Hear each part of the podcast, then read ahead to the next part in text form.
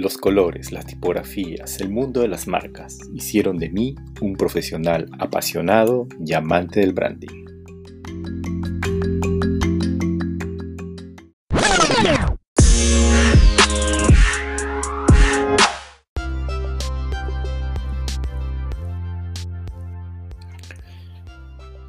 Hola, bueno, a ver, esto no está planificado. Eh, es una expresión de acuerdo a un análisis personal y, profesional. El tema de la generación bicentenario, he comenzado a leer ciertos informes, he, tenido conversaciones con personas y bueno, esto es bastante interesante, ¿no? Lo que se viene para, para el Perú. Eh, eh, de, de, diferentes aristas, ¿no? De diferentes generaciones implantadas en nuestro país.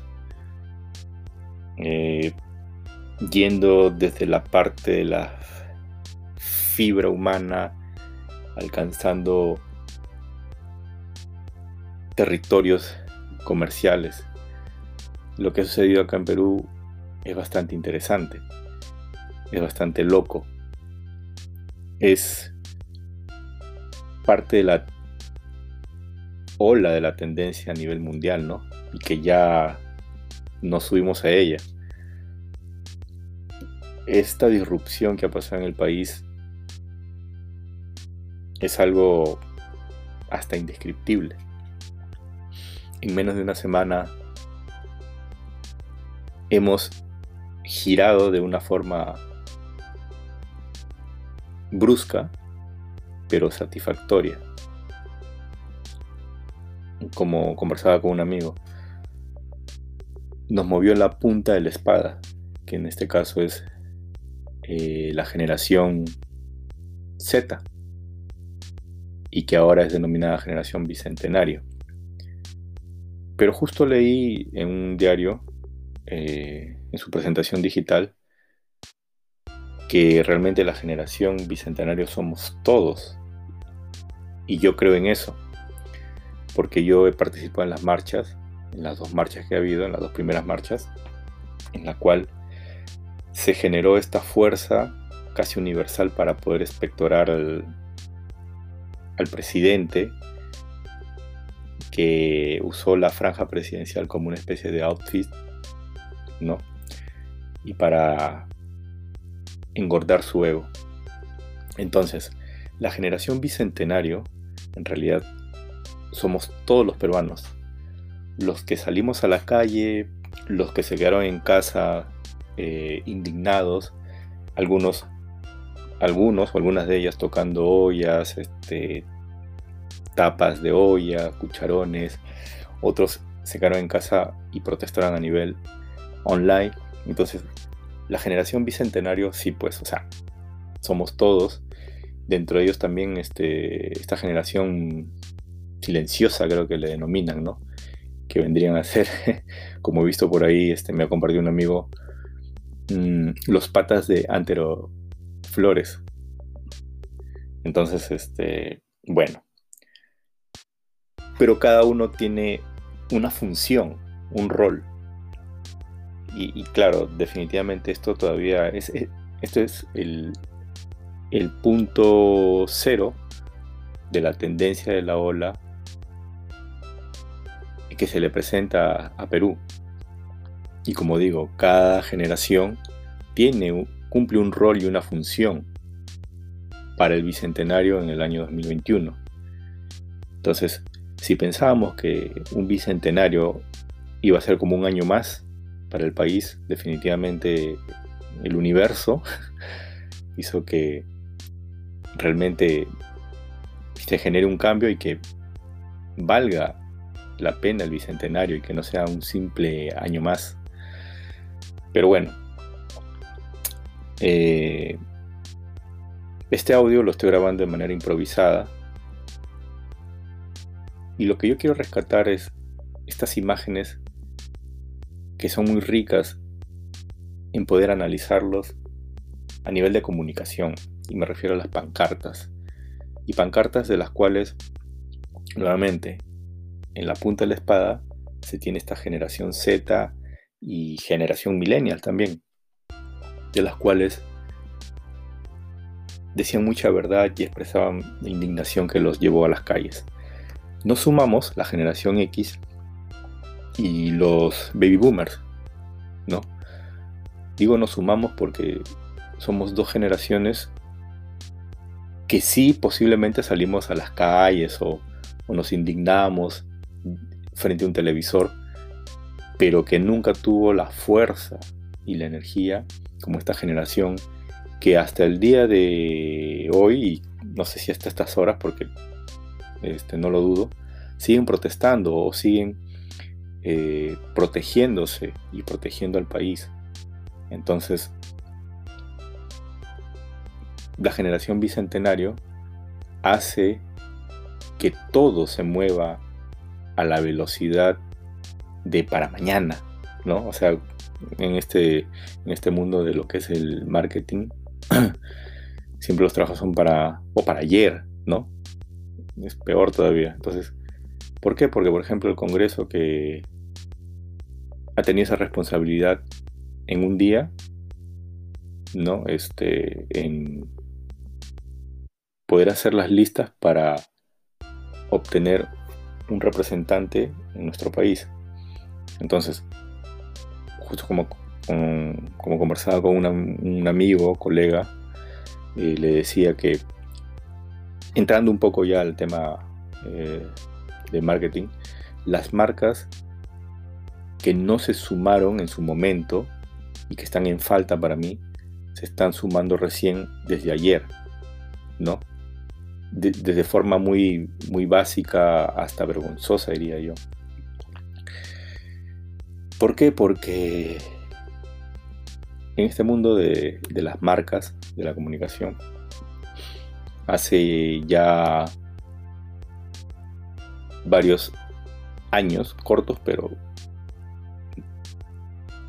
varios, eh, se supone que las marcas son humanas, pasaron de la parte de producto o servicio a la parte de sensibilidad. Entonces, justo en mi Facebook personal, yo critiqué eh, e hice una especie de catarsis, ¿no? Y justo como una especie de visión, horas antes yo ya estaba ya pensando, decía, ¿y dónde están esas marcas, no? Que no están apoyando a las personas. Y no me refiero al apoyo de eh, promociones, cómprame un 2x1 o qué sé yo, ¿no? Si, o si vas y dices la palabra clave tal, te regalamos, qué sé yo, pues 15% más del contenido de tu producto, ¿no? Que escojas, no, no, eso no, sino el apoyo en las redes sociales o el apoyo en las manifestaciones, ¿no? Pero ¿por qué creo yo que nunca salieron? Porque simplemente hay intereses políticos dentro de estas marcas grandes en el Perú. Entonces, ahora recién y posiblemente mañana y antes del cierre esta semana se va a ver cómo las marcas van a comenzar a conectarse recién con, con esta generación, ¿no?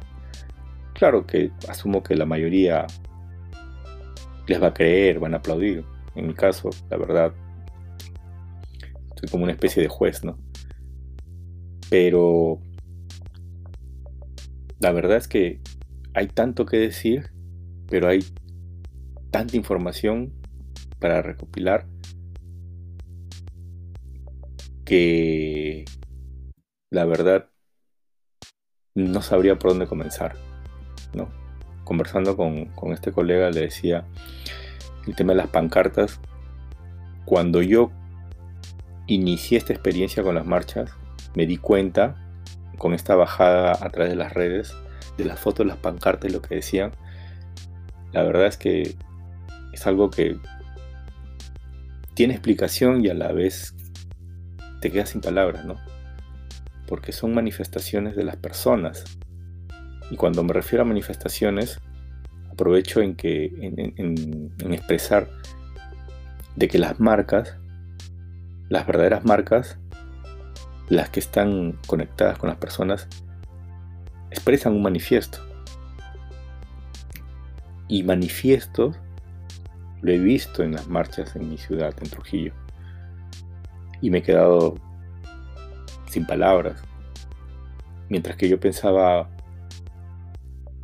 una expresión en mi cartel con el chip de profesional, las personas realmente simplemente decían lo que tenían que decir, la indignación, con una mezcla de sarcasmo, este, con una mezcla familiar, con una mezcla amical, todo ese tipo de, y, entre otros, otros temas, ¿no?